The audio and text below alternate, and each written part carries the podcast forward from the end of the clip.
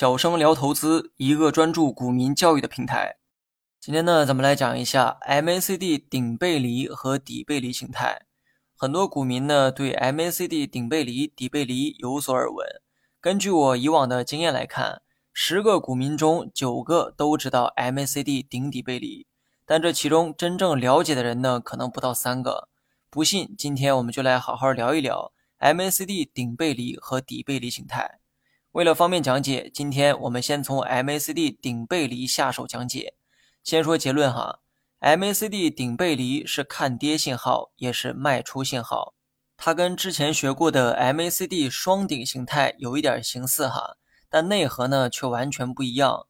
MACD 双顶形态只研判 MACD 指标本身。只要 MACD 指标符合双顶的条件，我们呢就可以判断股价后面的走势。而顶背离的特点啊是背离两个字，光研判 MACD 指标还不够，你需要将 MACD 和股价相互配合，你才能够得出相应的结论。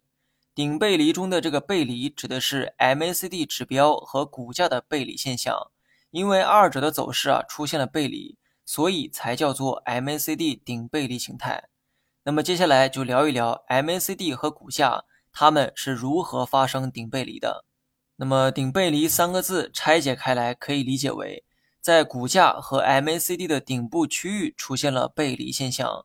同样是在顶部，股价的趋势仍在往上走，而同一时期的 MACD 指标却在往下走，这样呢就形成了背离现象。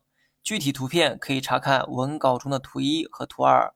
当 MACD 在上方出现死叉的时候，就出现了一个高点。相同的，当 MACD 经历一个循环，再次出现死叉的时候，第二个高点也就出现了。此时呢，你会发现 MACD 两个高点并不在一条水平线上，第二个高点明显低于第一个高点。如果你将两个高点啊连接成线。这个时候你会发现 MACD 的趋势正在往下走，然后呢，我们再来看一看同一时间的股价在干什么。把视线看向 K 线图，我们看到相同时期内，股价呢也出现了两个高点，股价冲高回落后形成了第一个高点，然后经历一个循环，股价再次冲高回落形成了第二个高点。但是呢，与 MACD 不同哈。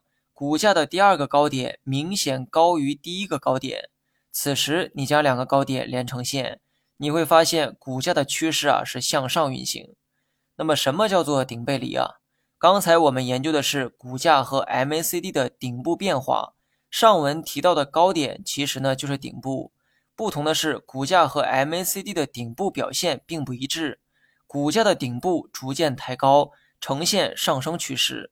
而 MACD 的顶部逐渐走低，呈下跌趋势，这就是顶部背离的现象，简称顶背离。意思为股价在顶部上升时，MACD 却出现了与其背离的走势。当顶背离确定的那一刻，你呢可以做出卖出操作，因为 MACD 顶背离形态是看跌信号。形态的具体确认时间是 MACD 形成第二个死叉的瞬间。MACD 第一个死叉形成了第一个高点，第二个死叉形成了第二个高点，而就在第二个死叉形成的第一时间，就是你最理想的卖出时机。MACD 顶背离背后的原理啊也很简单，MACD 算法取自股价和均价的变化。当股价一浪比一浪高的时候，按理说作为指标的 MACD 也应该是一浪比一浪高才对。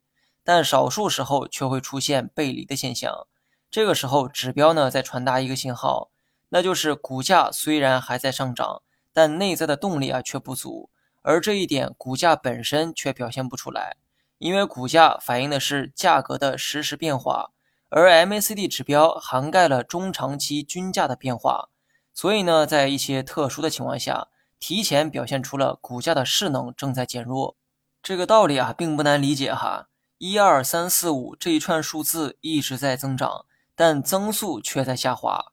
一涨到二，涨幅为百分之百；二涨到三，涨幅为百分之五十，以此类推。股价虽然还在上涨但背后的势能正在减弱。这一点刚好反映在了 macd 指标上这就是 macd 顶背离背后的机理所在。